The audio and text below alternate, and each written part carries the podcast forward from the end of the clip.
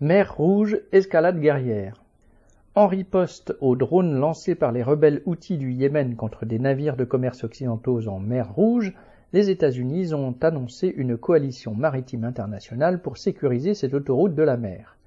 Derrière les États-Unis, dix pays, dont la France, l'Italie et le Royaume-Uni, mais ni l'Égypte ni l'Arabie saoudite, pourtant voisines, viendraient jouer les gardiens de la prospérité en faisant les shérifs de la mer Rouge. Cette annonce est un pas de plus dans l'escalade guerrière au Moyen-Orient. L'attaque du Hamas, puis la riposte israélienne, impitoyable et disproportionnée, ont changé la donne dans la région.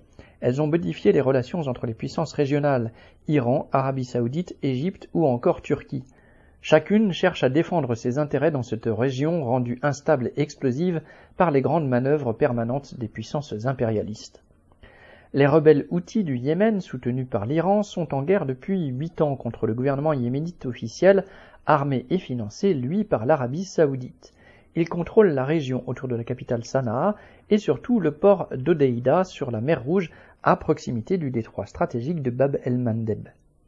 Peu avant le 7 octobre, l'Arabie saoudite avait renoué des relations officielles avec l'Iran et cherchait à mettre un terme à cette guerre terriblement meurtrière, 400 000 morts et sans issue.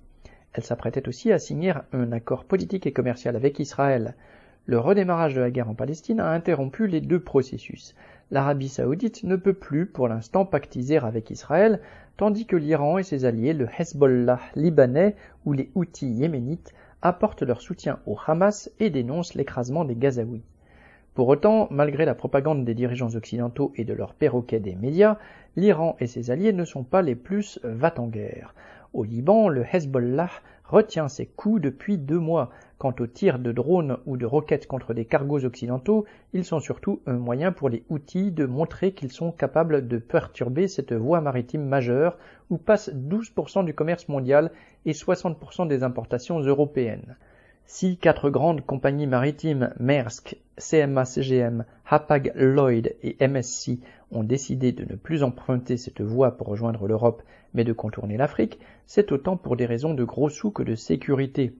Comme toujours dans l'économie capitaliste, chaque aléa est utilisé par certains acteurs pour augmenter leurs profits. Ainsi, les compagnies d'assurance ont-elles immédiatement décuplé les primes sur la mer Rouge, amenant des transporteurs à préférer le contournement de l'Afrique, même si cela ajoute 10 jours de navigation pour un voyage Chine-Europe et quelques frais supplémentaires.